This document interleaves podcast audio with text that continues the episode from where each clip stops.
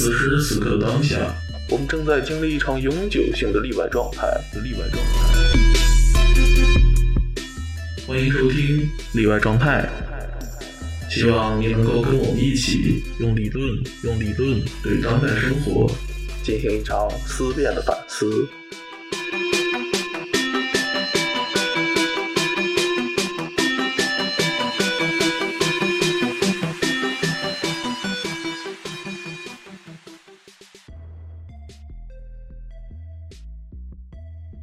呃，听众朋友们，大家好，欢迎收听新一期的例外状态节目。本期节目呢是一期特别的这个录制节目，呃，是因为最近正好是这个呃国内的这个春节，我有两个在波尔多的呃搞艺术的朋友，他们来巴黎，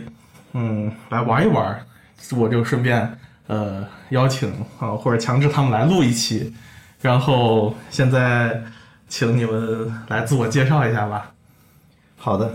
呃，我我叫肖信，我的网名是十方，然后呢，我是呃这居住在波尔多，法国波尔多，然后我们主要从事的那个艺术的是的方向是呃绘画和呃新媒体艺术。就新媒体的艺术方面的话呢，主要是以呃三维的那个呃就是影像以及那个就是呃算法编程作品为主。呃，然后作品有一些在呃中国和法国都有展出。啊谢谢。我是西月，嗯、我跟石帆一起做新媒体艺术，然后我我是从意大利毕业过来法国这边，然后我们嗯，就除了嗯数码的，还有还有绘画，还有装置，就是大概做这方面的，嗯，好的，可以吗？对对，今天我们想聊一个话题呢，就是呃，前两天跟他们聊了一下，也是跟他们最近做的一个东西有关。你能不能先大致讲讲你们最近在做些什么呢？希望你先讲你你做的那个吧。我是在做一个就是嗯编程编程的数码作品，嗯，就是用 Position 做的一个嗯写的一个程序。那个程序主要是要介绍这个吧，嗯就是那个程序主呃，就它模拟了一个生物的动力学系统。嗯，就比如说有两种物质，一种是 A，一种是 B。它是有点儿，它是模拟的动物的一个嗯、呃动力学系统，然后嗯，它最后最后的形态就有点像，嗯、像像怎么说呢？像斑马，像嗯、对，像鱼动物身上的一些形状，嗯，比如说斑马啊，还有鱼啊、什么的。那那我看你你不是那天给我看了两个这个这个图图像，就一个是是是是是那个，然后另外一个就是可以一层一层直接看的那个，你做的是哪一个？两个都是啊，都是都是你做的。对，那那可以谈一谈，就是你是做这个东西的目的，或者是想想想表达一些什么呢？就是它，嗯、就是就是它其实是两种物质嘛，就在那个动力学系统里面，我是模拟了有两种物质，一种是 A 物质，一种是 B 物质，然后嗯，在初始的情况下就会就会去 feed，就是去喂一些初始物质进去，有可能是 A 物质，随机的有可能是 A 物质，有可能是 B 物质，然后嗯，在假设有一种，呃，就假设还有一个假设了一种沙律，那个沙律就是会 kill 这些物质，然后在嗯这个 feed 和 kill 之间，这两个物质就会生成嗯不同的形式，就会随机生成一些不同的形式，就像动物的身体上的斑纹一样。嗯嗯，对，所以所以总的来说，你是想模拟一个这个类似于这个，生物的动力学系统。对对对对，然后特嗯比较特殊的是，就是嗯、比较好玩的一点是，就是在这个动力学系统里面，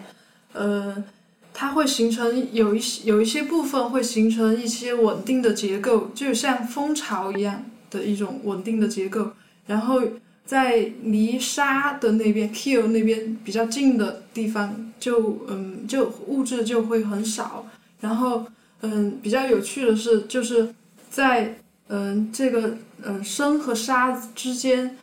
才会形成，嗯，就是类似于生命产生的一种呃一种环境。嗯。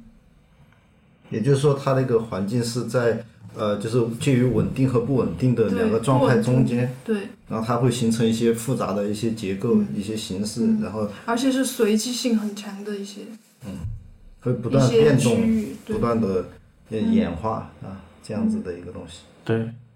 那那石方，你最近是在做什么呢？啊，我最近在做，呃，其中一个东西是，呃，嗯，用一个算法模拟的一种生物叫年菌。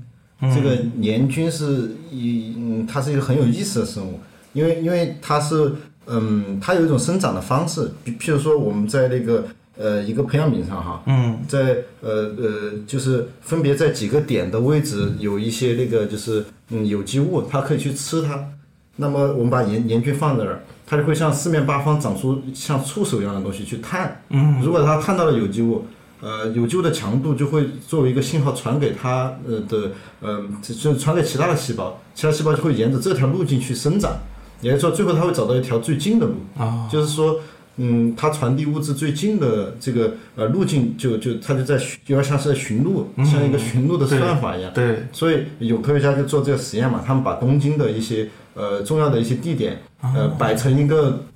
摆成一个培养皿上头，然后让他去跑，跑完之后他跑出了东京地铁的那个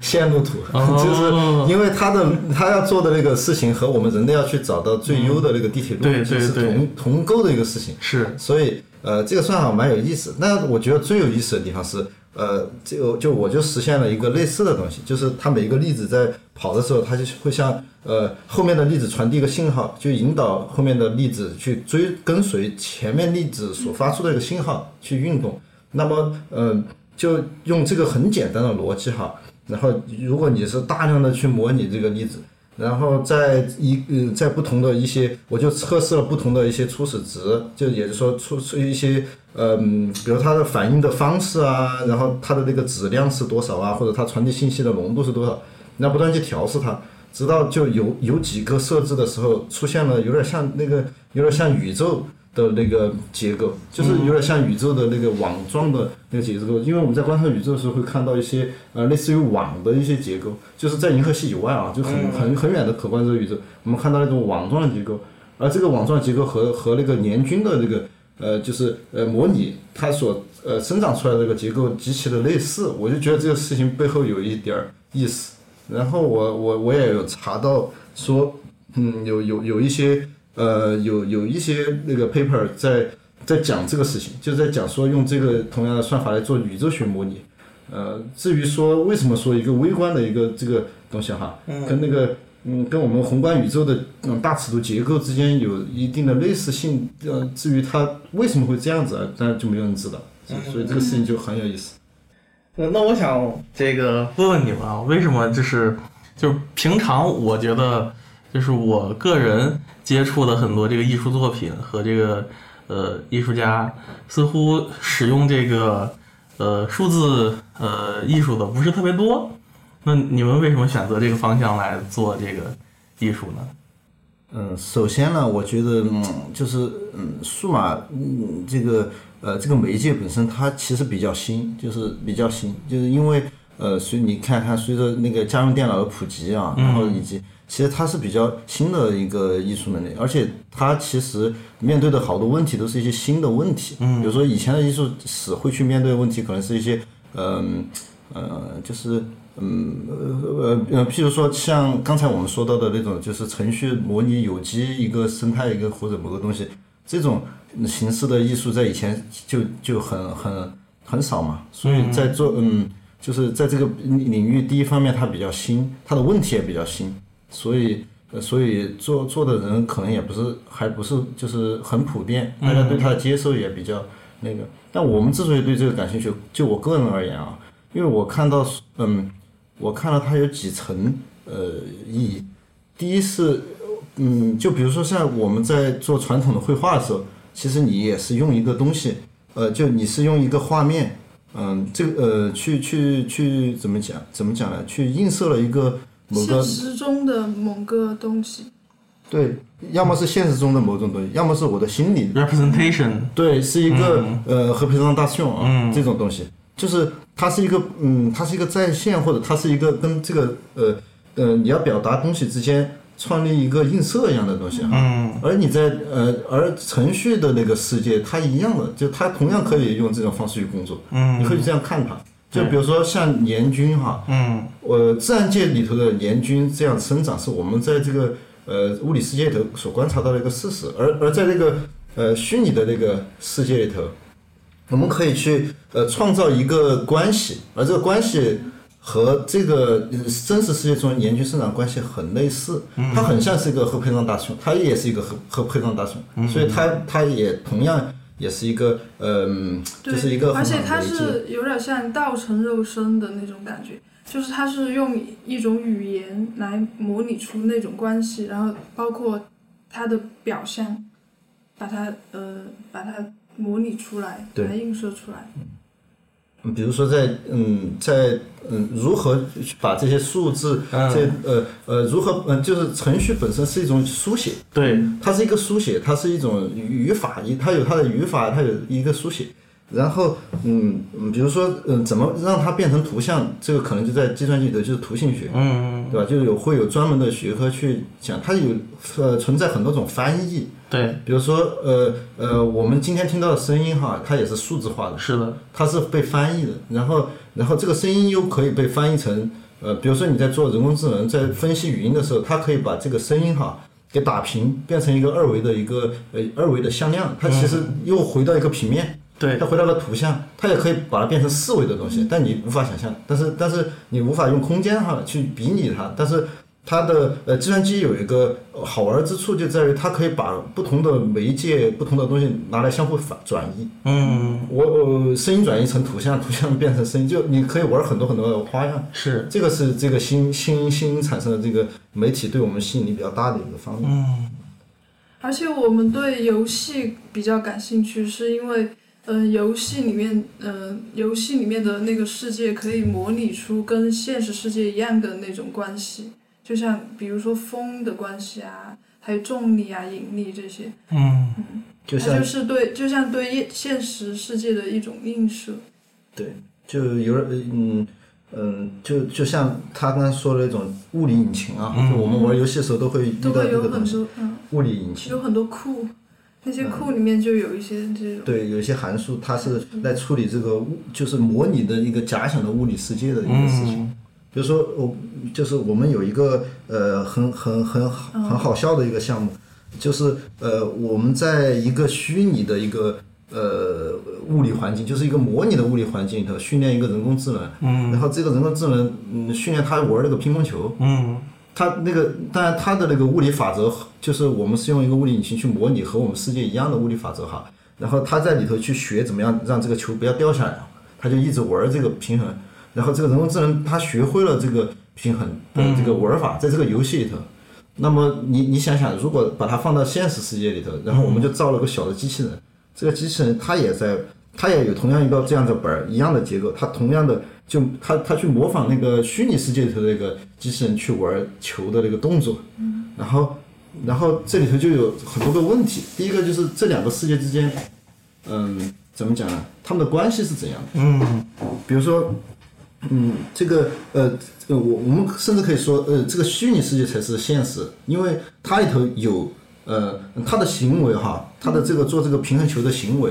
呃，是呃跟他这个虚拟世界呃相关的，对，是在这个虚拟世界里头学到的，他的关系是建立在这个虚拟的这个关系里头的。好，那么那么在这个现实世界世界里面，现实世界里面的话，它还不一定能产生跟虚拟世界一样的反应，因为现实世界有其他的其他的因素来影响这个球、这个球和这个这个板儿，对，也就是说，他在现实世界里头可能会玩玩玩的很糟糕，嗯。他有可能。所以虚拟世界才是对它才是一种现实。嗯，对他来说，然后有一个有一个法国的一个呃做哲学的一个朋友啊，一个法国人，他过来看了这个作品的时候，他就呃和我讨论，他就问了这个这嗯，他就说那他们两个呃之间呃，他就提出一个问题，他说呃，因为呃，计算机的世界是离散的嘛，嗯离散意思就是它总是用一和零来表征的，对，就是一零零零一一是零零，它没有其他的东西。而我们的世界相对于它来讲哈，当然我们世界可你也可以说是离散，因为有量子力学这种东西。就就呃，如果我们的世界是相对是连续的话哈，嗯一个离散的世界在表征这个连续的世界的时候，它是有误差的。嗯，然后这个误差呃越来越大，是不是它开始能够玩球玩的很好，然后突然有一天球就掉了？他就讲了这个，我说呃完全有可能，就是嗯你讲的这个这个这个道理是这样子的。对，对，就就大概就这样的这个作品。好的。那那比如说这块我有一个小问题，大概可能想问一下，因为我想到就是从我这个不是读艺术的学生的角度，呃，能想到一个问题，就是说这个呃，你们怎么看这个这个艺术的这个可复制性问题？就还是就本雅明的那个呃机械艺术的那个论文，对，因为因为你们做的这个东西是完全就是属于复制艺术了嘛。像他那会儿讲的，可能还只是这个照片啊，还有唱片啊什么的。对啊对这些东西。嗯，我觉得他讲了一个问题蛮有意思，就是艺术与稀缺性。他提出的是一个这样子一个问题，我觉得嗯就是因为你在嗯做一个就是所谓的不可复制的艺术对的东西的时候，呃，它会存在一种稀缺性。比如说你在我们也做绘画嘛，就是绘画跟数码艺术就有一个很，就你刚才提到的一个呃这种分对，有一个很很很大的区别，就在于，呃，嗯，怎么讲？就你你你每画的每一条线，它都是不同的对啊、因为你无法去，嗯、就是在这个物理世界里头，你有很多很多的可能性，你画的每条线都是不可重复的，就可能是这样的。就是哪怕它是 打印的，它可能都有区别。你如果去放大看，它有一个粗糙的一个、一个界面，就就所以所以呃，在本雅明的那个看来，比如说像呃传统绘画，其实就是不可呃不可复制的，呃有赝品当然有赝品，但是它本质上是呃追求稀缺性的，就是在那个作品只有一个，那它被放在某一个地方，好，它有一个空物理空间的一个位置，嗯。它被放在那儿，然后环绕它的这个呃它的这个呃它的独一性，然后它呃然后它的独一性，它的空间上的独一性，以及它的那个创作的这个东西的整个独一性，就有一个呃光晕嘛，就他说的那个对，灵光，呃嗯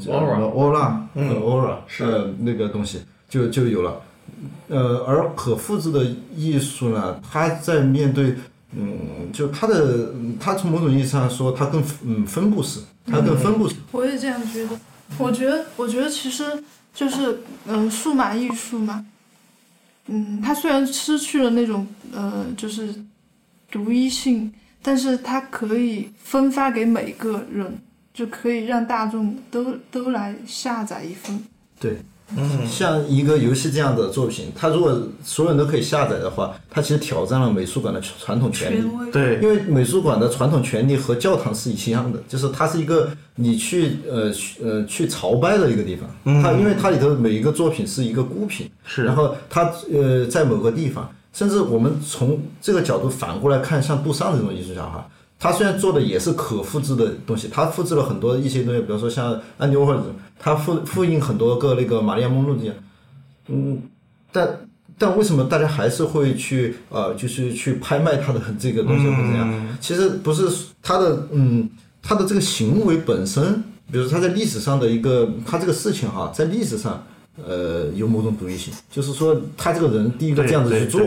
然后这个事情。呃，被呃，其实被赋到了赋予到了他所做的那些复印的那些作品上面，所以说他的作品依然在这个独一性里头。所以我们如果反过来看，呃，在呃在那个叫什么，在数码作品的创作过程中，那个数码作品的呃它整个的酝酿，然后它所表达的东西的本身那个，就是就在数码的介质里面，嗯，它在数码的介质里头，它是可以复制，但它也拥有一种它也不。存在一种灵光消失的嗯，它也不存在灵光消失，因为它凝聚了那个，就是比如说你的一个构思，你所面对的问题，哎它的那些重要它本来就是通过数数字产品这些来创作出来的。对，而另外一方面，它的可复制性恰正好给予了它一个就本雅明所谓的那种政治性的东西，因为因为你一个东西，嗯，一个东西它可以被复制，可以被分发，嗯它的权力结构就就就被打打破了。对，艺术艺术界是一个很奇异的一个地方，就是怎么讲呢？就是它呃表面上看起来有非常多的新的实践，但是它的呃它的构架哈，就是它的构架其实相当传统的。美术馆的那个它的呃那种展览和它呈现的作品以及它去做这些呃是相当传统的，它是相当保守的。就它里头的权权力是非常集中的，就是说对，嗯，就像教堂一样，它那个圣物就在这儿。比如说我有一个圣物哈，在这儿，然后大家过来朝拜，这样子感觉。你去看梵高就会有这种感觉，梵高某一张画在某个地方，周围全是人，对对对，这是这，就他这个这个这个机构化也很明显嘛。对对对，是。嗯，所以不过我倒是在这儿，就你们这个回应其实非常好的去表达了这个呃本雅明那篇论文的他的这个这个，它其实这个论文本身是非常的模糊的，就是它是一个 ambiguity 的一个集合，嗯，就是我们这块儿呃可以先先把这个讲完以后，我们讲下一个东西啊。就是本雅明这个论文，它有趣的点就是说，它一方面是基于这个要跟马克思主义结合，想要宣称这个呃艺术作品可复制性的这种呃革命性，但另一方面呢，他在这个文中又很大的表现了他对这个呃灵光消失的这个哀悼和这个忧伤，嗯嗯所以这个最后就导致了就是在阿德诺去看这个作品的时候，呃，阿德诺就觉得，哎呀，算了，你这个东西吧。你你不太适合跟马克思主义结盟，阿德诺就就就说这个本雅明，就说你跟马克思主义在一起，既既难为了你，也难为了马克思主义。不不过确实就是，我觉得从这个角度去理解，实际上呃，复制艺术并不一定代表着呃灵光的消失。对，嗯，对，因为它这个艺术作品在生产的过程当中，嗯，就是你的这个灵韵是被保存着，就是你你们的这个想法创作以及这个作品的产生，啊，只不过就是在在在在后来就是在观众那个地方，他其实我我认为他其实看到的是一个 identical 的东西，它没没有差别，就都是同样的一个东西，嗯，对，对，本雅明他说的是那他们那个时代的艺术，他举的例子主要是歌剧什么的嘛，就是表演性质的这些东西。对，就他们他在现场的时候是就是在比如说在歌剧场所，嗯、你听歌剧的观众和你把用电影把它拍出来，或者用录像机把它记录下来的那个呃那两个东西是不一样的，感觉是不一样的。嗯对，嗯嗯，对，然后我们像呃数码艺术就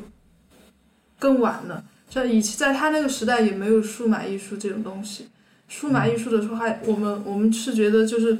因为他他的创作都是在电脑里面嘛，嗯，用计算机创作的，所以所以可能他的这个灵韵的这个性质本身就可以通过电脑表表现出来。对，啊，我觉得哦，对，就像你讲的那种，呃呃，在在歌剧的现场和非现场的那个聆听里头，它其实跟我们的就是比如说你的身体，嗯我觉得有点关系。怎么讲呢？就是说你你会嗯感觉，比如说我四周被、呃呃四周被那个音乐厅的环境所环绕，它跟你身体有一个关系。是，这个问题，呃，在今天变得非常重要，因为因为呃，其实数码艺术这就很能够植入这个问题，因为数码艺术在模拟各种感官，对，听、看，然后这些，特别是现在的 VR 嘛、v r 就更明显。因为在 VR 的那个模拟里头，它基本上让你能够产生一个错觉，就是所以这个问题就跟我们的那个就是观众的身体经验有点儿很很有很很强烈的关系。我觉得未来的数码艺术肯定会不断的会呃这个问题会会会重新被提出来，重新被思考，因为因为我们的技术层面上，我们在不断的打破那个就是呃虚拟身身体和现实的区的呃虚拟和现实的界限嘛。对，而且我们能够在那种比如说在一个虚拟的一个空间里头创建出那种模空拟一个嗯。空间的拓扑极其复杂的那种，就是你能够在呃你在正常的经验里头是不会遇到的那种空间哈，你可以在虚拟的世界里头呃把它给做出来，做出来之后呢，你再让人带着 VR 去体验。他会体，他会体验到，比如说你做一个呃呃几何空间是非欧几里得的那种哈，比如说它的嗯它的有有些属性和你的我们正常三维空间不一样，但是你也可以把它做出来，你你这个就很迷人，就你可能可以让人带着 VR 去体验这样的一个空间，这这个可能性其实在在在在这儿。我们之前有做一些呃作品，也有呃去呃去想办法去怎么样去呃就是做这种可能性哈，就是做一个空间，它本质上就是错乱的，它本质上就和我们的空间不一样，它可能有一些传送门或者怎么样传来传去。然后如果人带着 VR 去的话，就整个人就就就会产生一个完全不同的一个体验哈。所以，所以，呃，这个这个问题，我觉得以后还会还会不断出现。嗯，本质上是一个身体的问题，就是就是歌剧的那个就是的体验的那个就是复制作品和本真作品之间的区别。而在数码作品这儿，也由于我刚才讲的这种情况的出现哈。其实本真作品和那个虚呃那个就是呃虚拟作品之间没有界限的，因为它本身它的整个这个呃经验的这个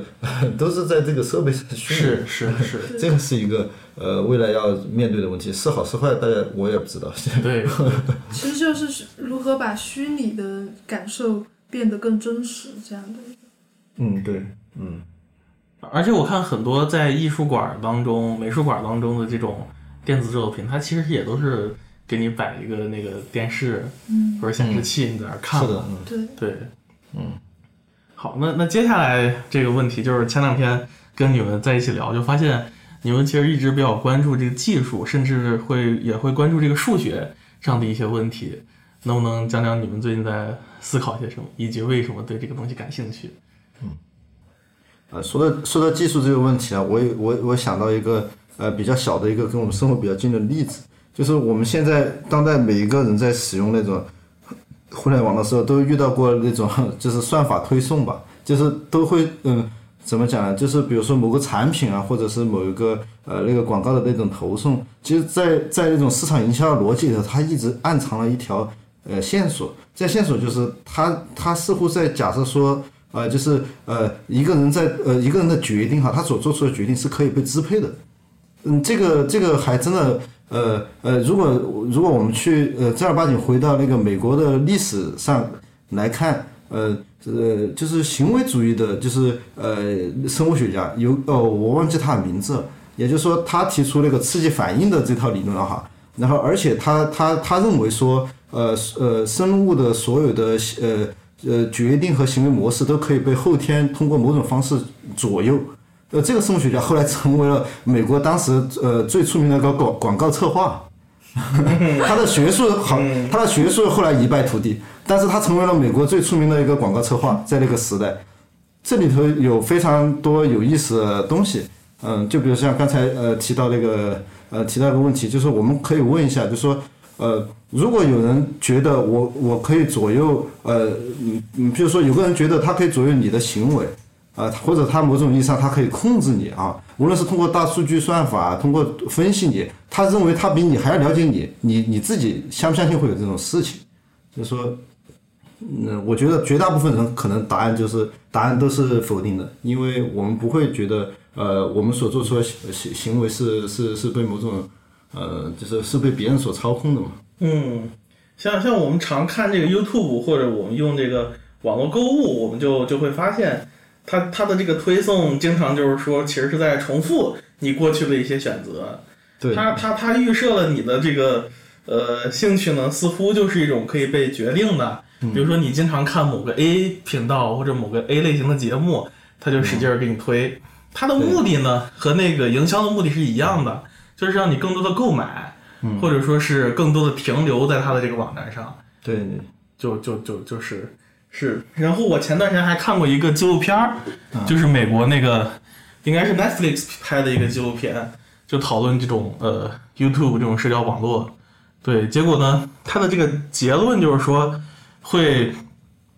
就是你这个东西，呃，基于它的这种是这种 marketing 的这种呃 AI 的这种逻辑，最后会导致一个咱们的结果呢？就是这个部落化，嗯，就是每个人看的东西都不一样，对。然后他看东西不一样之后呢，你同样在不断的 input 一样的这个信息，对比如说你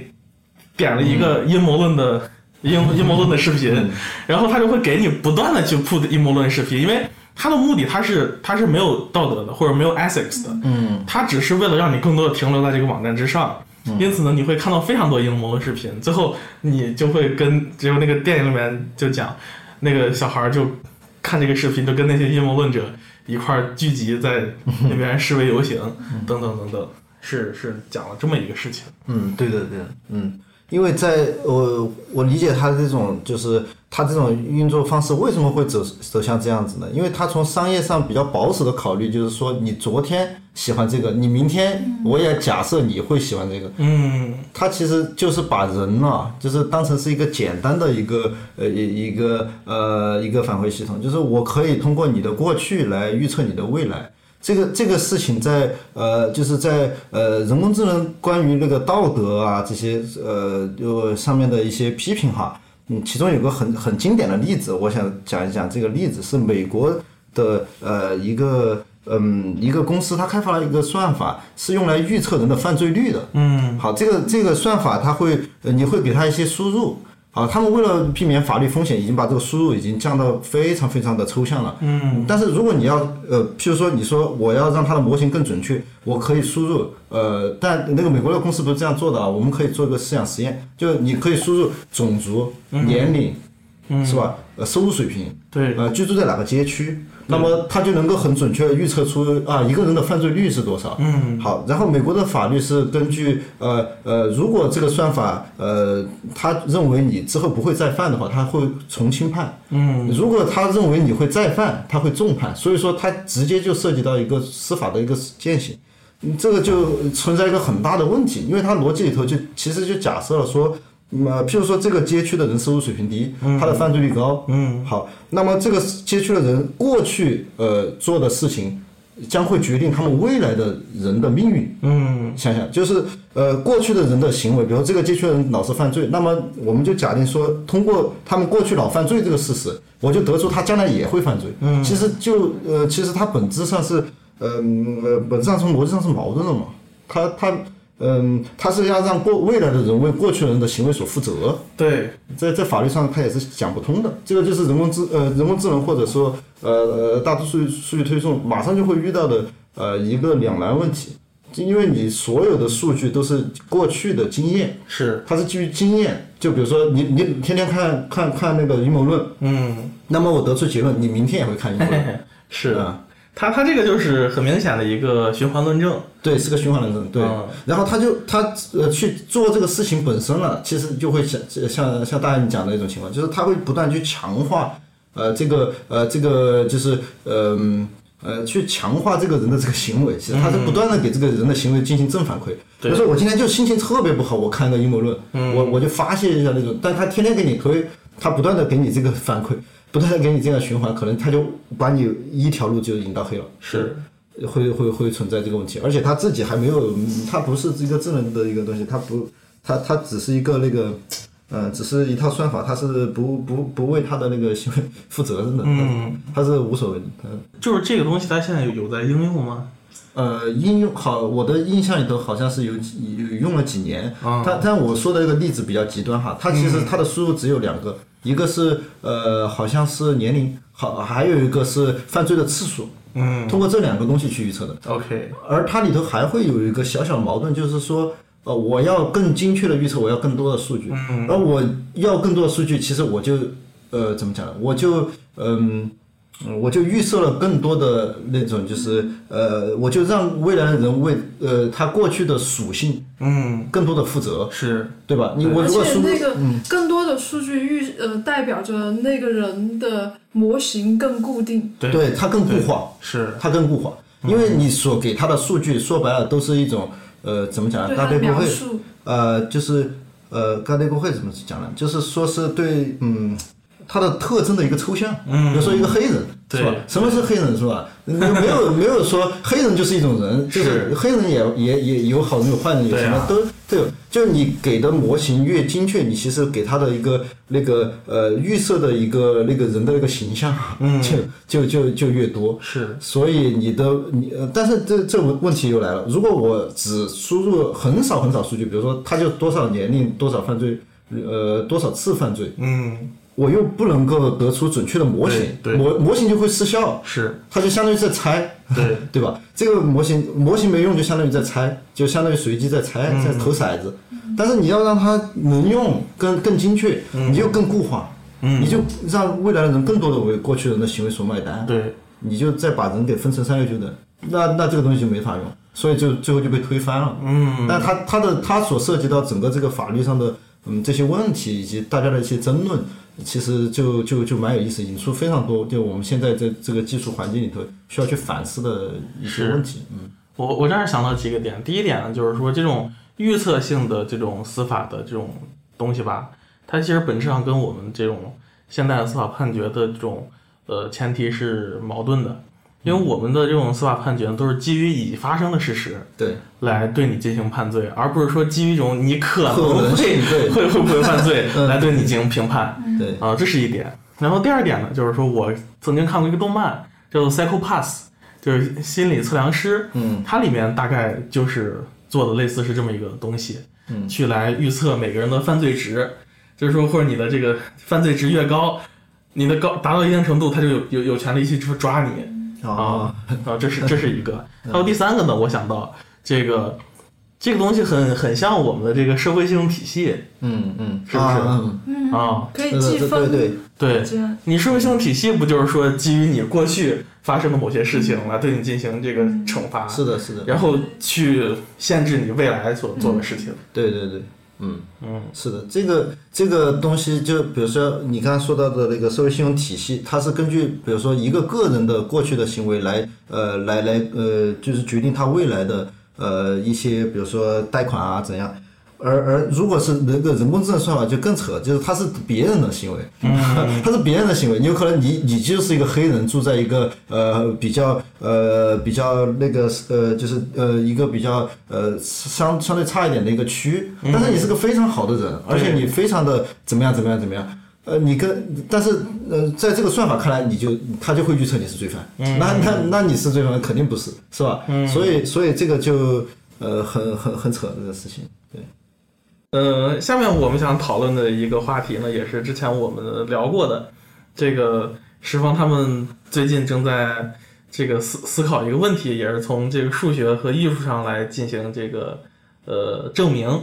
就是说这个关于人是否是可可被预测的这么一个事情，因为这个东西恰好就可以回应呃之前我们谈论这个技术的这个地方，因为像是这些人工智能呀，还有这些算法。他们似乎都是基于一个前提，就是说人是可以被预测的，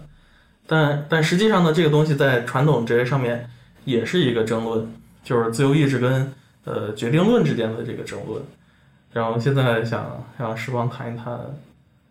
这个他们从数学上怎么看这个东西。啊，我我想先，我想先请大海谈一谈哲学上怎么谈这个问题，随便谈两点吧。OK，好，谈谈两点。对，从哲学上讲呢，就是呃，其实有三个角度可以来看这个问题，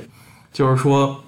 这这个争论呢是从这个早期现代开始就有的。早期现代呃呃哲学当中呢，它出现了一个关于呃一一种新的世界观，这种世界观呢是叫做这个机械论世界观，像呃斯宾诺莎、霍布斯，乃至于这个一点点笛卡尔，他们都是有这样和牛顿，牛顿是很很很很很很很 particular 这种机械论世界观的，就是我们一个维度呢是从机械论世界观和古代的这种目的论世界观来看这个问题，然后第二点呢是从自由意志和决定论来看这个问题，第三是从这个 PSR 就是叫做充足理由率来去理解这个问题，就是人是否是可预测的。那如果是先从第一点讲这个机械论和这个目的论的世界观，呃来看呢，就是我们首先要去现在搞明白。为什么在中世纪或者就是早现代时期，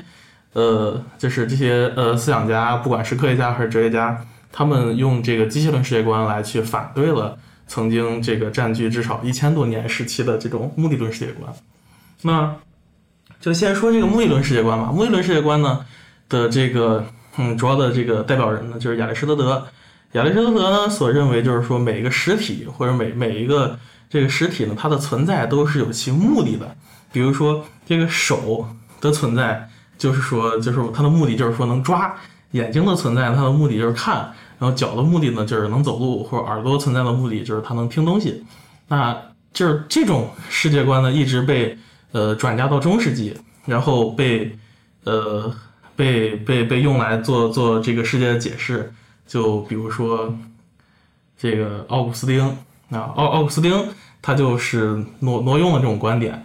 呃，比如说把所有一切东西都可以解释为都是为了上帝，怎么怎么样，怎么怎么样。然后，嗯，这个这个玩意儿吧，就是是是是怎么回事？到了这个现代时期，它出现了一些断裂呢？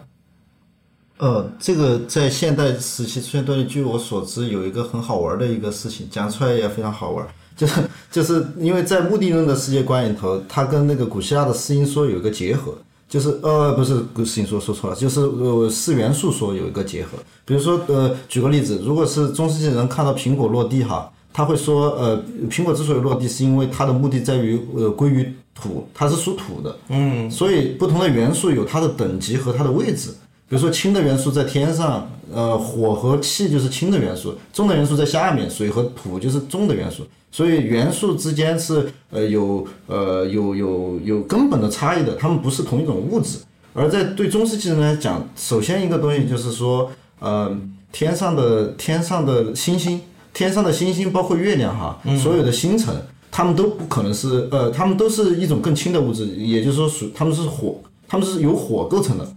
但是有一个很好笑的事情，就是伽利略哈，伽利略他他自己做了个望远镜，他看了一眼月球，他他说我靠，上面全是土，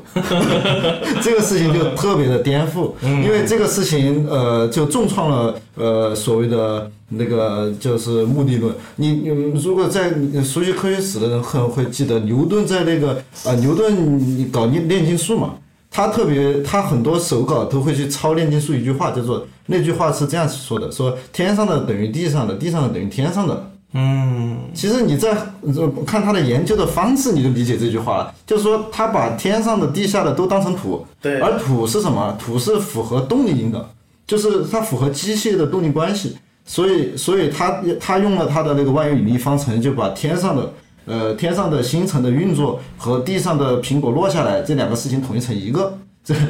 这个是一个呃科学史和哲学史一个嗯一个呃一个交汇的一个地方。然后呃，关于决定论和那个大海还还有没有什么？还有就是笛卡尔坐标系那个，你能不能再讲讲？哦，呃，笛卡尔，呃，对，就是，嗯，呃，关于就是，嗯，就是在这个就是现代科学产生之前的这个，呃，是呃，为什么会有，就是，呃，它是哪些事件，呃，作为这个东西产生的一个基础呢？我认为有个很重要的事件就是，呃，笛卡坐标系，笛卡坐标系的产生，这这一点是，呃，就是。呃，关于机械论和决定论，然后以及呃自由意志这个问题，呃，就是嗯，比如说像嗯计呃就是艺术、计算机啊这一方面和哲学上的一个交集，就是呃笛卡尔坐标系这个东西，呃，如果是做那个就是计算机图形啊，或者是你要计算机要去呃打印一个东西，或者是呃在屏幕上印出一个东西，是非常有用的，就是你你都会去用到它笛卡尔坐标系。但你如果你回到笛卡尔坐标系的哲学意义的话，你会发现它非常的，嗯，它是有非常深的哲学用意。因为在笛卡尔的那个呃时代哈，嗯，就是嗯，因为刚才说到牛顿力学的这些，就是现代科学的这些雏形哈，其实他们呃其实有一个哲学上的基础，这个哲学上基础就在笛卡尔的一个工作叫做普，他他称之为叫做普遍数学的这个工作里头完成的。他这个工作非常有意思。他是嗯，怎么讲？他是找到了一种他称为叫做广延的本体论，就是说他用呃空间的呃关系来描述呃空间嗯关系以及秩序哈，他自自称是这样子，嗯，然后来来嗯来呃同质化的描述整个世界。他这个他这个想象他是怎么他他是怎么一步一步的嗯、那个产生的呢？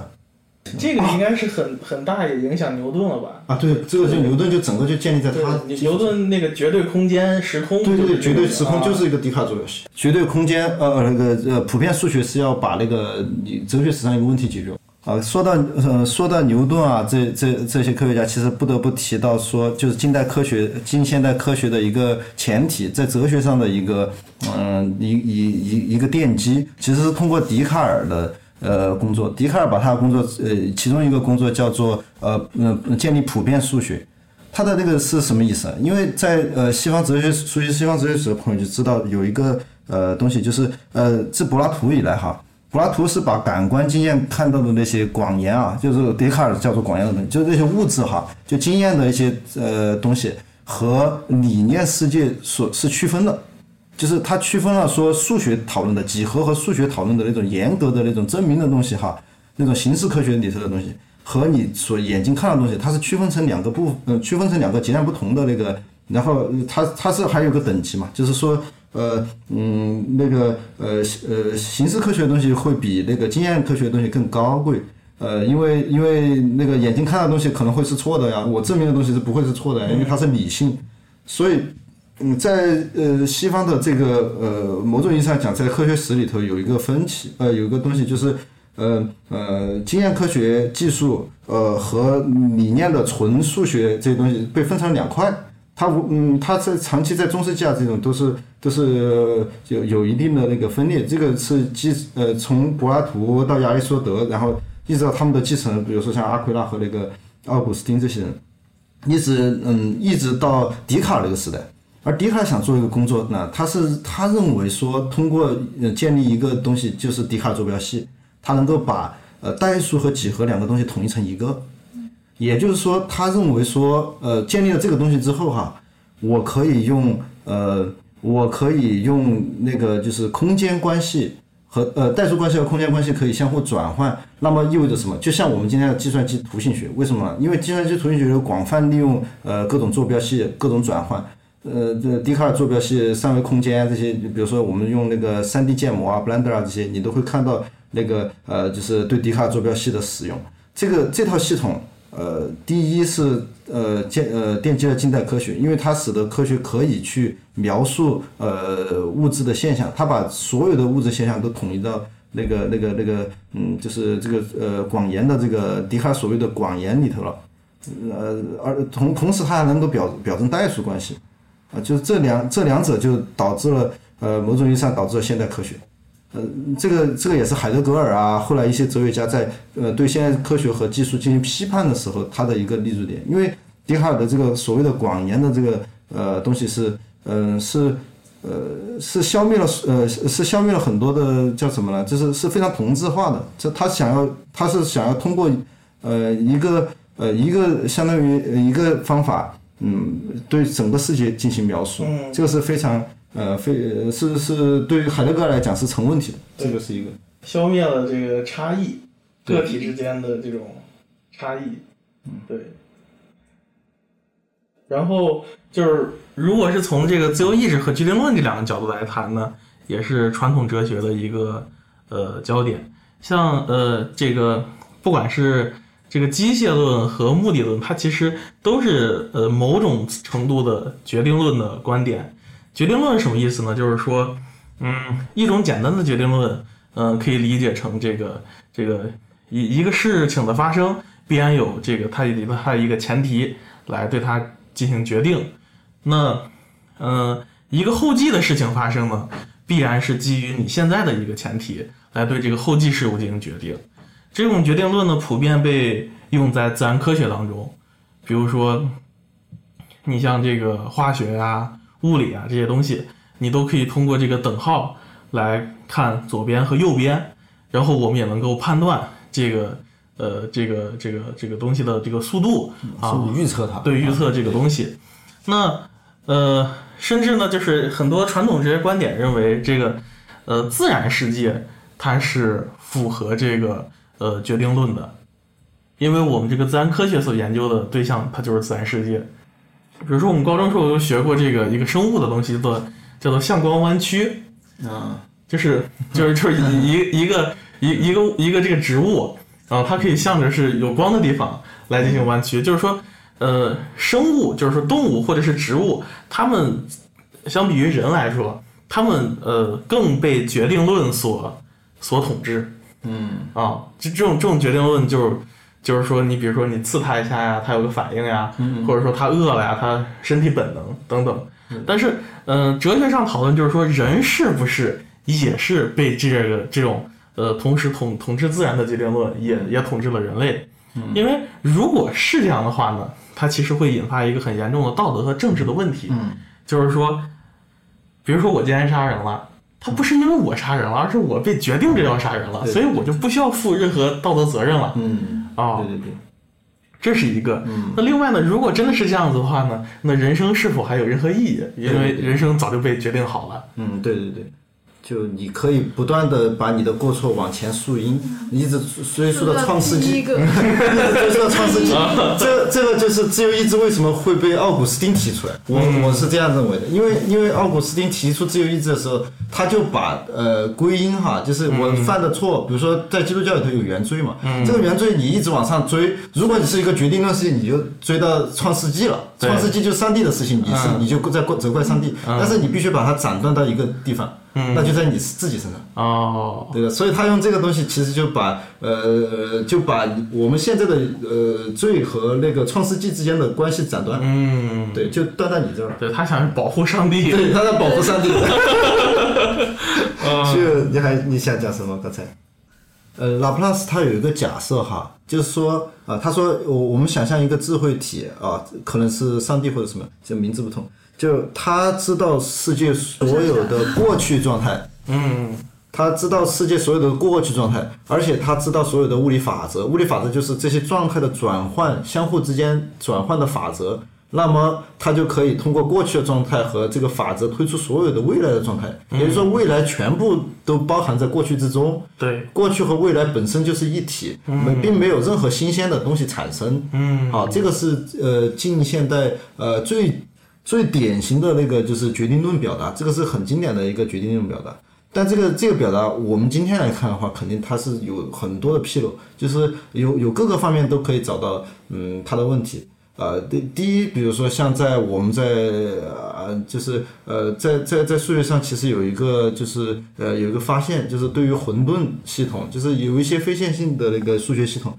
它会出现一些什么情况呢？它会出现一一种叫做嗯、叫做它的解呃叫做解不稳定的这种状况，就是初始值敏感，什么意思呢？就是呃举个例子，比如说我们有两个一个音响一个和一个话筒哈，嗯，我把音响对着话筒的时候哈，哦，然后音响我发出一个微弱的声音哈，嗯，这个音呃声音进到话筒传给音响，音响放出来，但是音响传放出来这个声音又进入到音呃话筒，然后又放出来，这样子无限循环，嗯，这声音就会嗡嗡嗡嗡嗡的形成嗡那种蜂鸣声，嗯，同样的实验你也可以用两个镜子，对镜子也是，就比如说你在看，就有很呃，你说那个嘛，你说那个就是两个视频那个那个例子，就两个视频对着的，但是镜子的那个镜子不呃镜子是要因为太必须要一起，嗯镜子太快了，就是很多镜子镜子。它反射的太快了，就如果在一个就是嗯四方都是镜子的一个一个场景里面，嗯、你看见你自己的形象就会形成呃不断的形成很多个重叠的形象，对。就是在你背后就会形成很多重叠的形象，然后嗯，而你每一个每一你动一下。然后后面的那些形象就会跟着动，但是他们不是一下就动了，他们是跟着一一点儿一点儿的但动。但但这个这个误差到到很光的那个角度，你最好还是讲那个这个例子不严谨的。就是镜子镜子的话，它的因为它它那个光传播的那个速度是那个就是就是宇宙里头最快的速度。嗯，你讲那个嘛，你讲那个但是，还是延迟还是很呃，这个不严谨，这个从物理上不严谨。你可以讲那个两个两个那个镜头那个延迟，我跟你说讲那个，你讲你讲嘛，你那个也也延时哪个？就你呃镜头对着镜头对着屏幕，屏幕放出来。但我不懂它技术上怎么。就不是技术上，就是它就是这样子一个，就跟你镜子一样对照。你讲嘛，我不太懂那个。或者还有一个例子就是，嗯，就是呃，比如说我们呃把一个录像机哈对着呃一个屏幕，而这个屏幕正在放这个录像机里头录的内容，这样子的话，它不是会形成一个循环嘛？嗯，里头会大镜头套小镜头，小镜头再套小镜头，无限循环下去。对，在这个情况下，你如果在那个镜头前面做一个微小的扰动哈，就比如说你伸一下手碰一下它，嗯，这个手的这个扰动就在这个镜头里头会像万花筒一样的展开，它会它会形成无法预测的那个结果。就在这些直观的这些现象，在数学上就被称为混沌了。就因为，呃，混首先混沌肯定是一种就是呃，在那个嗯，它有一个 free back 的一个结构，就是它有个有个循环一个呃反馈的结构，就是说它出来的信号又进去，进去的信号又出来，出来信号进去。这样子的，呃，在在这样子就是递归的这种，就是不断递归的这种情况下，会产生这种初始值敏感的情况。这个初始敏感会导致一个什么结果呢？会导致说，嗯、就是呃，你只要它的现象是处在那个混沌的那个呃情况区域的话，它的结果是无法预测的，它无它几乎是无法预测的。呃，你嗯就呃再举个嗯、再举个例子，就是像哦操，不能不能举这个例子，这个例子太麻烦了。原爆自动机，因为要解释原理，不要举，就讲逻辑四 D 映射就可以了。螺丝映射哎，也我还没太难了，动你要看看那个镜子为什么就不是了？因为镜子它的那个两个像之间对象是是在光以光的速度传播的，而光是那相对于为什么你动一下，它会慢慢后面的会就是你会看得见它动的那个，轨迹啊？就是啊对，就你不会你不会看到的，只是说我们理论上认为有，因为它光有延有一个速度的，但是但是你是看不到的，基本上就它会那个你的影像会，如果你动一下嘛，就是先从第一个动，然后第二个再动，第三个再动，会是视觉慢慢的动的。不会吧？你试验一下，应该不会。哦哦，我想起来了，就应就是就是那个录像，录像啊录像，因为录像有信号的延迟对，光的话它是瞬时的想。错了，对，反正我就讲像你讲这个嘛，所以我现在才想起来，哎我看，没事我我。觉得不要讲那个原包自动机了讲，逻辑四 D 映射就是逻辑式映射也有点难。我想讲一个像像刚才那样子的例逻辑四 D 映射要那个图片，嗯，像刚才那样子的例子就比较好哈。呃我就再继续说两句哈。嗯呃，像像像这样的系统哈，它基本上呃呃呃存在这种就是叫做初始值敏感的这个现象。如果是呃我们假设人也是呃在他的身上或者是某个地方存在这样的系统的话，那么呃他的行为从某种意义上来讲是嗯、你是无法预测的，因为他嗯。呃，像这样子，呃，有这种存在混沌现象的这种系统哈，它在数学上，哪怕它是完完全全是确定的，这个我们都知道，数学系统肯定是个确定性的系统嘛，它就像一个，呃，就像一个呃完美的一个机器一样的，它是它是不会出错的，它是一个确定性的系统。但是在这种确定性的系统里头，我们认为在处在混沌带上的那些呃，就是那种对初始值高度敏感的这些结果哈，它的分布呃会出 分布会倾向于跟你投骰子一样的，所以所以某种意义上讲，我们认为它是存在一种在确定系统之中的随机性，这个很矛盾，因为我们认为确定系统肯定是不会是随机的嘛，嗯，因为你确定当然就不随机了，但是其实我们真实的在数学上面就遇到了这个问题，就是你遇到了一个确定的系统产生了一个像投骰子一样的结果，它初始敏感，呃，到呃，就是呃，从某种意义上讲呢，就嗯，就怎么讲呢？就如嗯，它是怎么被发现的，也是一个很有意思的一个一个事情，很能说明问题。就是洛伦兹这个人，他在做那个，嗯，他是个数学家嘛，他也是一个天呃天气预报员，他在做天气预测的时候哈，他就建了一个简单的一个描述天气的一个数学模型，拿计算机在跑，拿计算机在跑，他每天他都在跑着玩儿。这个模型是个玩具模型，因为它不能表征真实的世界，但它有一些真对真实世界的抽象。他每天跑着玩儿，每天跑着玩儿。有一天他就捡了个懒，他就说我今天呃停呃那个机器停了，然后我把那个数字抄下来，然后我再把这个数字放进去，让它继续预测。结果呃这一次的跑出来结果和前几次呃就完全不同。他就他就说我靠，是不是机器坏了？他检查一通，发现机器是好的。然后他去再去检查说，呃，两次操作有什么不同？他发现是，呃，他第二次手抄的那个数字，嗯，少抄了几位。呃，按照经典的那个决定论的逻辑来讲的话，哈，假如说我呃小数点后，呃几十呃约了两位哈，可能就很呃就是很小很小的一个呃值的误差哈，呃是不会产生什么影响的，因为它的结果是呃呃结果会会呈现一个趋势。对，它结果会呈现一个趋势，它这它的结果会呃，你小呃你你在输入部分的小的误差，呃，会导致小的误差，结果会导致小的误差，所以它基本上是可预测的。比如说你说一个炮弹打过去，用牛顿力学方程一算，你就知道它打了，就就这样子。但是在呃洛伦兹的一个系统，它在进行运算的时候，他当时用手抄的嘛，所以就呃约了几个他觉得完全无所谓的几个小数点位，但是后来他发现这两个事情就完全不同了，这两个天所预测天气系统开始还有点接近，突然一下就分叉了，就就一个就下雨，一个出太阳，就完完全就走向另外一个呃循环。然后这个这个事情，他他是通过这个事情发现。我说，所以说我觉得这个事情特别有说明性，因为因为这个事情说明这个呃呃初始值敏感的系统哈，这种系统呃跟你对它观察的那个尺度也很有关系。比如说你只只要是我们用一个呃嗯用一个数字去表征一些关系的话，我们肯定会去求一个近似。但是你求的这个近似在这种系统里头，你的误差会被无限的放大。嗯，那么也就是意味着你不能够去接近你所谓的那个就是呃决定论的那个世界。这个世界是要求你所有的参数都必须要完全精准，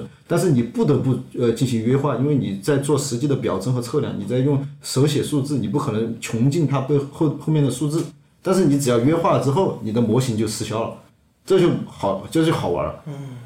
所以，所以这个如果说哈，我们假设说人身上有存在类似的呃类似的呃系统，只要有一 有有有一点这样的东西，那么我你觉我觉得人是无法被预测的，对这是第一个，嗯，一个比较重要的一个。OK，那那我们再接着回到，就是说我我们这块儿想讲的就是说什么呢？就是说，呃，我我们现在要讨论的问题就是说，其实是一个反决定论的问题。但是为了去讲明白这个反决定论的问题，我们首先要把这个决定论呃讲明白。那就是除了刚我们谈完了这个，呃，有这可能有点远，就是除了我们刚谈完了这个有关这个呃呃目的论和机械论的这个呃对立之外，呃，就是自由意志和决定论在哲学上面的这个呃争论也很多。嗯，那我就先不谈这个当代哲学当中是怎么看这个问题的，我先简单谈一下这个在康德那个时期，康德是怎么看这个问题的。就是康德有一个非常著名的这个嗯几大二律背反，然后呢，其中有一个二律背反呢，他就是说这个就是认为自由和决定论之间是一个呃全是一个完全的一个冲突，因为如果一个人是自由的，那么这个人就不可能是被决定的；如果一个人是被决定，那么这个人就不可能是自由的。为什么呢？就像我刚才说的，如果一个人他是完全自由的，他要为自身的这个行为负责。如果他不是自由的呢？他其实在这个，在不管是在法律意义上还是在道德意义上，他都不需要为他自己行为负责，因为这个事情就不是你出于你自身的意志去做的。比如说，在法律的判决当中，为什么精神病人会被这个呃会会被做看作是例外？嗯，那康德其实是在主要是在呃第二批判和第三批判当中来去解决这个人是不是自由的问题。在这个呃实践理性批判当中呢，他是通过了好几个论证来去论证人是自由的。其中一个呢，就是说，呃，人是呃自我立法的一个生物，它通过对自己进行立法，获得了一种自由。这样的自我立法呢，就是说，一个是对呃理性的立法，一个是对道德的立法。对理性的立法是什么呢？就是说，这是这是一个传统的形而上学问题，就是说。呃，康康德为什么要对理性进行立法呢？就是说，这个传统的这个形而上学呢，它的这个理性的边界太太太大太大了，以至于就是说，我们讨论因果性，因果性，嗯，这个东西啊，呃，你能讨论因果性的前提，在康德认为是基于呃经验世界，嗯，就是说，因为你这个因果性，你是通过经验世界来去呃得出的这个证明。嗯。比如说，我打你了一下，然后你感受到了一个力嗯，然后你疼了，对嗯，这样的一个因果性。对，休谟就讲过这个问题，对。休谟就认为没有对，休谟否认联系否否认，休谟否认这个因果律的存在。嗯。然后康康德为了去解决这个问题呢，他就说我们要给理性立法。这个范围就是说，我们在经验世界因果律是可行的，但是在超于经验的世界，就是说我们不能去追问第一因，嗯。就不能去追问上帝，上帝是否创造了世界，因为上帝是否创造世界，这是一个你经验不到的东西，所以你不能用这个因果律来去理解这个上帝，嗯，这种形而上学的问题。所以在第一批判当中，他做了一个这么一个事情；在第二批判当中，他就是说给道德立法，就是说人为什么，呃，遵守道德、遵守道德律是自由的呢？就是说，假设我们都，假设我们人他都是动物，动物都是遵循这个本性的动物。那人的本性呢，都是趋人和动物一样，本性都是趋利避害的。嗯，就这个前提呢，是被这个呃霍布斯拿去去去运用了。那在康德这里呢，康德就有一些比较经典的例子，就是说，即便这个呃人知道这个事情对我是有害的，但是它是道德的事情，因此我也要做。嗯呃，他在第二批判当中有一个例子，就是说啥呢？就是说，呃呃，你这个呃，好像是你是是有一个断头台的例子，就是说你如果去说谎，然后你不会死，然后嗯那个人会死，但是如果你不说谎呢，你会死，那个人会解放，所以他就说你是，如果你遇到这么一个情形，就是说你你做了一个违背道德的事情，这个后果是杀害了一个无辜的人，嗯。然后他就说你作为一个人，你遵守的道德律是说你不会说谎，你不会让这个无辜的人去死。所以这种道德律令，所以这种道德律，它是它是有自由意志的吗？它是决定的。呃，它是自由的，就是就是就是因为你遵守了这个道德律，你在或者是你在运行这个道德律的时候，你是体现出你的自由。为什么呢？你会做选择，对这个选择，并且是对你不有利的选择。嗯，对，因为就不是趋利避害的对不是趋利避害，因为如果你说谎了嗯，你你会火，但是那个无辜的人会死去。如果你不说谎，你遵守道德律，你你会死，但那个无辜的人不会死，就是这样。啊，但但是他说你还是依然会去做一个这个不说谎的这个人，对，嗯反正就是在第二批判当中，他有好几个这个论证去论证，就是说这个人是自由的。然后我只记住这一个，然后第三批判的这个呃论证呢，我我也能给你提出，因为就第三批判它讨论的是审美问题，然后这个审美和自由的问题呢，是整个这个现代美学他们在讨论的，包括像这个从康德到席勒到这个呃阿伦特，他们都在讨论、呃审美和自由的问题。因为我这个呃硕士论文做的是朗西埃嘛，所以我也看了康德和席勒这这一块儿的东西，就是说康德是如何从审美当中呃去得出这个人是自由的吧？就是是说康德的这个审美，它有呃它有这个四个环节，嗯、四个环节当中，其中第一个就是说这个呃就审美判断当中四个环节，第一个就是说无功呃 disin 呃 disinterest in interest 是呃是无功利的这个兴趣，嗯啊，disinterest interest 无功利的兴趣。然后第二个呢是这个 unpurposive purpose，就是无目的的目的啊。第三个呢是是跟这个形形式有关的。第四个是这个普遍性，就是说，但是康德的这个基本的论证就是说呢，我们在审美过程当中呢是同时悬置了这个呃 understanding 和 imagination。understanding 是这个知性，然后 imagination 呢是想象力。嗯嗯，就是知性为什么要悬置呢？因为知性是一个概念性思维，就是你去认识世界的时候，你通过这个概念来对它呃进行认识。然后 imagination 呢是提供这个质料的，就是呃提供这个 sense data。然后它它它就是说我们在认识世界的时候是 understanding 加 imagination 的时候，我们才能够完成对世界的认识。但是在审美过程当中呢，其实我们不需要对世界对进行判断，而是一种不不判断的判断。在这个过程当中呢，它有一种 free play，就是知性和 imagination 的自由游戏。在自由游戏过程当中呢，你就是自由的，因因为是什么呢？因为是首先你对事物呃不进行判断了，嗯对吧？比如说你看到一个这个呃非常美丽的风景，你觉得很美，你其实不需要理由。对对，你不是通过一个呃理性的判断认为它是美的，而是说你就感受到了它很美。一种体验。对然后你在这种过程当中，你感受到了自由。我再再给你举一个例子啊，就是我曾经呃听了一个讲呃文学作品的一首诗，那首诗呢叫做《古水手之歌》，然后他很能明显的反映康德的这个审美自由的这么一个观点，就是说啥呢？就是说那个诗是讲一个有一个老水手，然后老水手给一个青年人讲他以前出海的一个故事，然后他在出海的时候呢，呃，走了很远，然后遇到了一个危机，这个危机里面就是有一些妖怪出来了，包括水里有蛇，有什么女妖这样子，然后这个蛇跑跑到还有什么秃鹰。就跑到他跟前，然后把他的这个同伴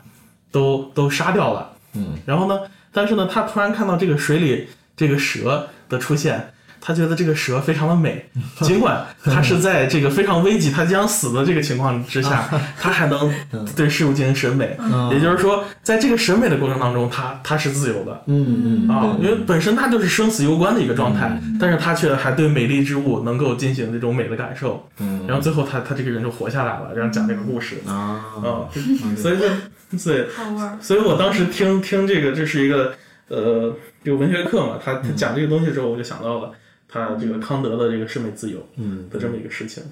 嗯，我觉得在那个就康德的那个审美自由的这个呃表达里头哈，就是还还有就是就是我们刚才探讨的东西的时候，我想到两个事情，就是呃第一个是说呃呃趋利避害呃并非是自由，这个是一个就是在以上的例子里头会。呃，老师讲的，比如说我饿了，我要吃饭，我不想，我不想被杀死，或者这样，呃，从某种意义上讲说，就是嗯，比如说是呃对死亡的恐惧，对受伤害的恐惧，对那个呃对对吃东西呃就是对饥饿的恐惧这些呃，它是跟我们的那个就是身体的关系比较近，身体的本能，嗯，对一些身体的本能，而这个身体正是我们跟物质打交道的一个界面。对，就是我们是去跟物质世界打交道的界面，所以在这在在呃在哲学上，我们可以看到一个呃呃一个东西，就是说呃在当我们在比如说在一个呃在在牛顿力学这个时代，在康德的时代，我们觉得呃世间的万物都会是有一种就是相互决定的一种机械关系，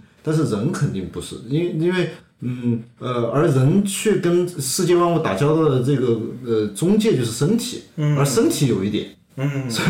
所以这个东西很有意思，就是身体相当于是呃呃，比如说在笛卡尔那里，嗯，他提他在他认为我思就没有办法用笛卡尔坐标系的一个广延系统来表征，因为呃广延系统所表征的都是一些机械的、呃、那种就是相互关系，但我们今天知道也你你甚至说在笛卡尔坐标系统也可以有非线性的非机械的关系哈。但是，呃，在笛卡尔看来，呃，这种机械关系是无法囊括我思的，因为我思的结构非常复杂，它出出现了一种层次的缠绕，就是说，呃，我思其实就是我这个思又指向了我，然后，呃，我又是思的，呃，这个呃主体，所以它有个那个层次的缠绕，这层次缠绕就像我们刚才讲的回声一样的，就是说你你的话筒已经怼怼在那个呃音响上了。所以这个结构就复杂了，它微小的那个呃，它的它的它的微小的扰动和它的关系都已经理不清了。在这种情况下，呃，我是呃不能够被那个笛卡尔坐标系的那个东呃系统呃所所所表征，所以这个就导致在西方哲学史上一直有个那个新沃尔芬的那个新沃尔芬的想法，就是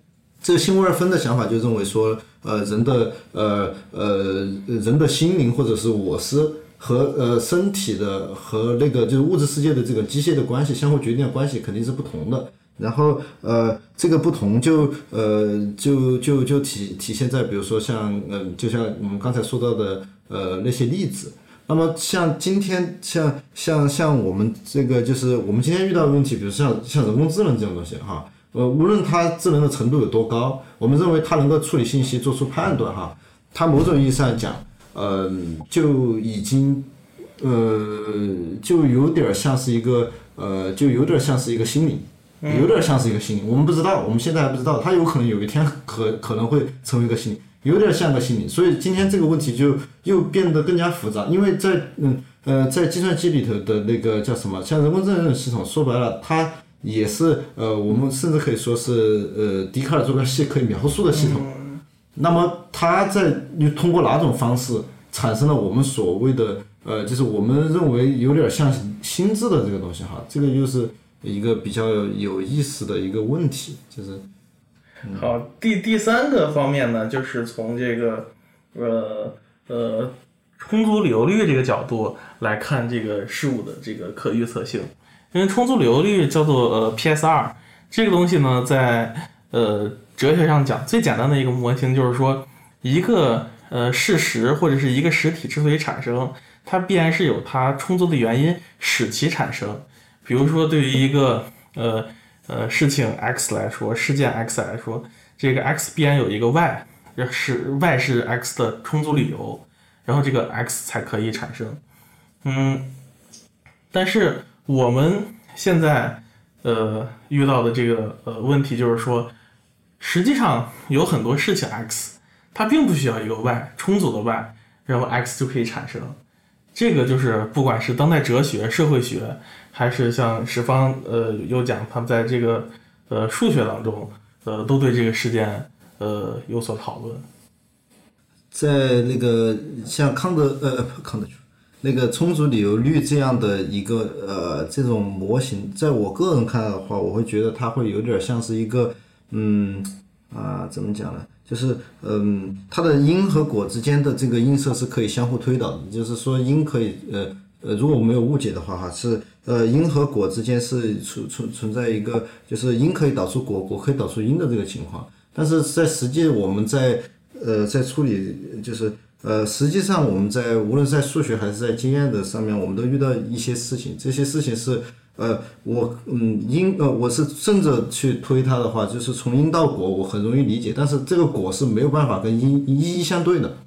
也就是说，你只能说呃事情这样了，但是你不能够找到一个确定呃确切的原因，即使它存在，它也跟你没关系，因为你没有办法呃去呃去找嗯就是怎么讲呢？没有办法。呃，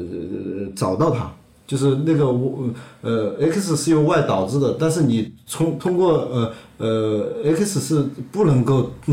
不能够回溯到 y 的，就有点像比特币用的那种加密算法哈，它真的算很容易，这个函数真的算非常容易，一秒钟得出结果，但反而算要十年，这这个就就麻烦，就就就这种事情，其实在世界上比比皆是，这也是我我个人反对决定论的一个。一个和和充足理由论的一个一个点，就是因为即使这种映射存在，我们也找不到，所以这些嗯，我们只能接受呃这些一些结果，但是我们不能够假设每个结果都有充足的原因，呃，即使有，我们也找不到。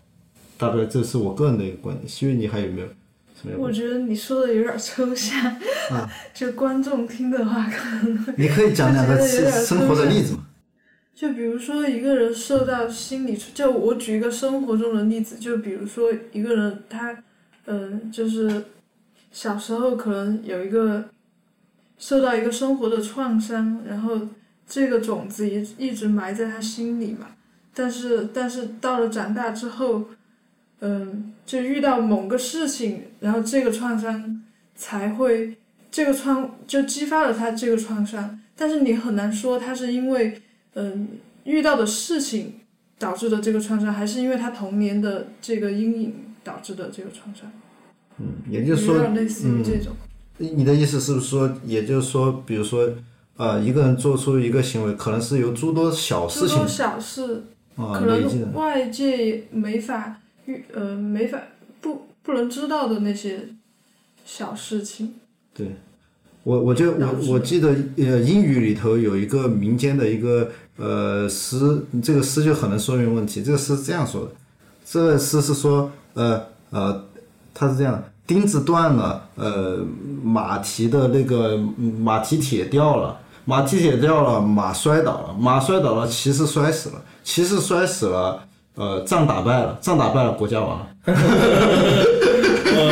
就这个就就就这样的，就是说。嗯，呃，他当然是说，他当然这个诗是用了一个线性的一个的方方方式，就是说我这这最后你会归因说是啊，原来是钉子折断了，导致这个国家的灭亡。但是其实有无数的小小事情，有无数的小的钉子折断的事情，以及无数的马蹄铁掉了，甚至甚至说你觉得是好事的事情，可能他们加在一起会导致一个你意想不到的结果。这个是一个呃，就是我们必须得接受的一个事实。就是我们人类的思维习惯可能会比较习惯于归因嘛，就是会说，呃，会去会去归归纳一个原因，但是这些原因可能会很小，小到你无法去统呃完全事无巨细的去把握。嗯，就像这种呃钉子断了，你找得到是哪颗钉子断了吗？你把它修好，这个国家就不会灭亡嘛？对，等等这样的问题，你是没有办法去追问的。这个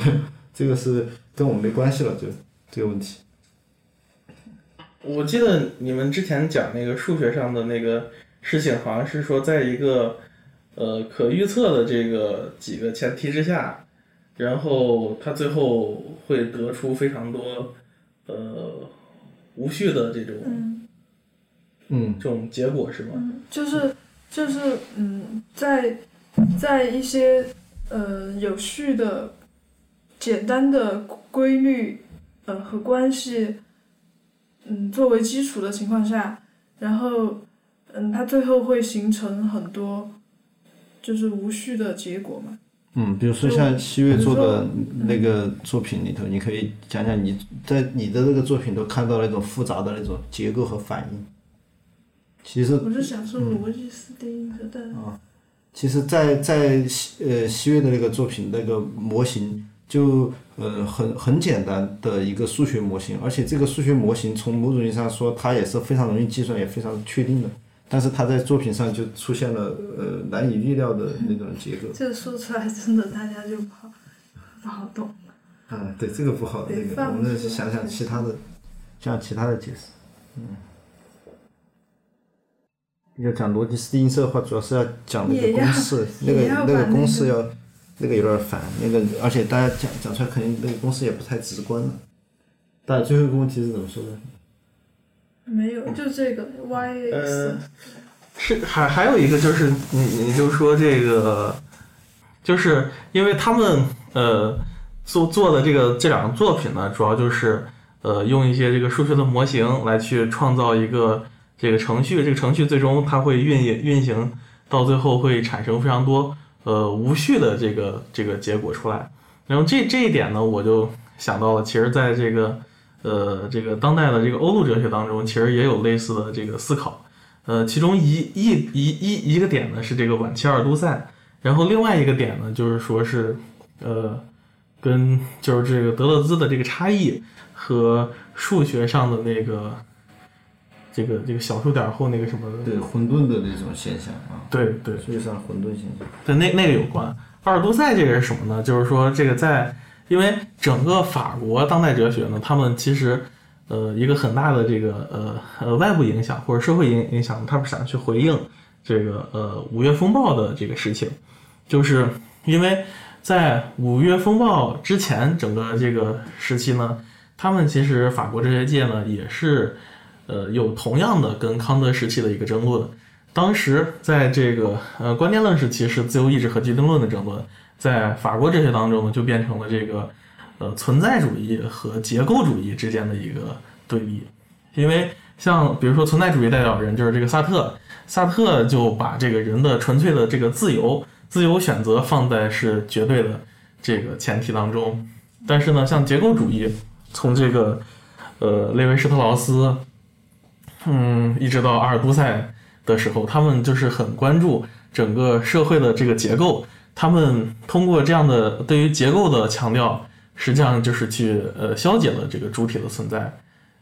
呃，因此呢，他们嗯、得出了一个这个结论呢，就是说，比如说从这个福柯有一个作者之之死和主体之死的一个宣宣言。那在六六六十年代的时候呢，其实还是属于这个结构主义占。占上风时期，然后阿尔都塞呢是属于法国的这种结构主义马克思主义，然后他他在高师的时候，当时是高师的这个职业系主任，然后就会把整个系都变成这种呃，在大家在读读读这个马克思主义，但是呢，当时有一个非常巧的事情是啥呢？就是在呃六八年的这个五月时期就发生了一个这个学生运动啊，简称这个五月风暴，然后当时呢，这个很多学生。呃，这个开始上街进行游行，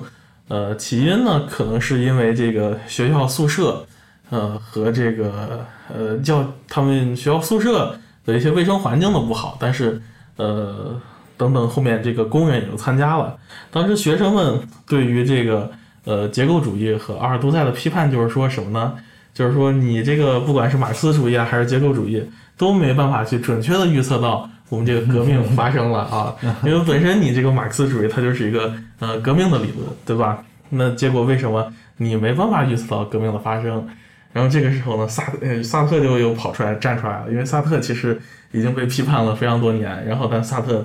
就怀揣了他的这个这个这个这个存在主义，就是说还是就是说人人是自由的啊，你这个我们就是能革命，而且这个革命本身的这个发生呢，就是一个非常偶然的现象，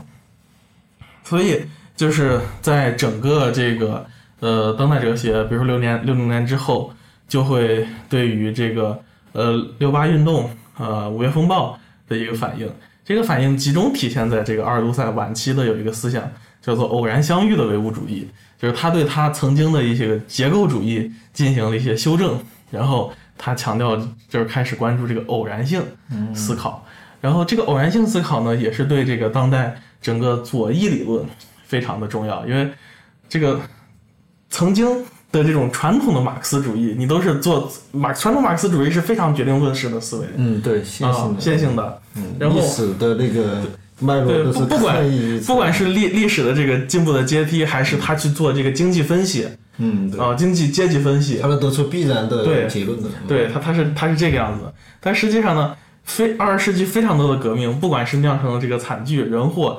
呃，基本上没怎么成功啊，这个这个马克思主义的革命。那他们这个这个现在左翼思想呢，就是基于这种偶然性问题来探讨革命是否可能。嗯，那在这个晚期阿尔都塞的一篇呃短文当中，这个叫做偶然相遇的唯物主义，他提出了一个思想，就是什么呢？他就是说，这个偶然性思想呢，其实是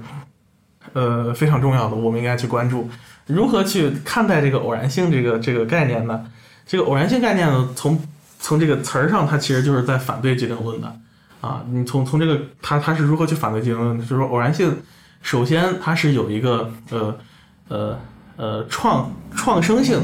在偶然性在创生层面，它就是世界在世界在发生层面，它其实就是偶然的。他把这个整个哲学史追溯到这个呃古希腊时期的原子论者，比如说德谟克利特和伊壁鸠鲁，这个时候他们就是在这个德谟克利特的一些这个诗当中，他们就去找到了一个。这个证据就是说，这个世世界是如何产生的呢？世界的这个产产生生成是通过原子的这个偏斜